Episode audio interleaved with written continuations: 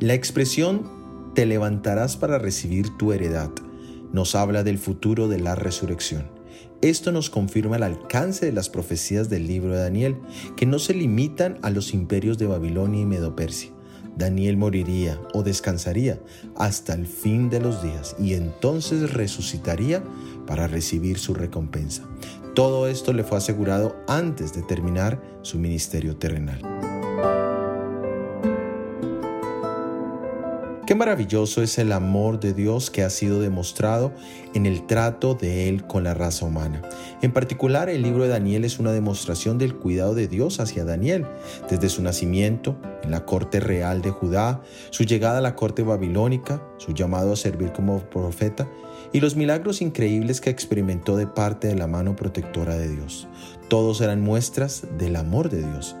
En la serie El conflicto de los siglos leemos en el primer párrafo, Dios es amor. Su naturaleza y su ley son amor. Lo han sido siempre y será para siempre. Y en las últimas páginas dice, el gran conflicto ha terminado.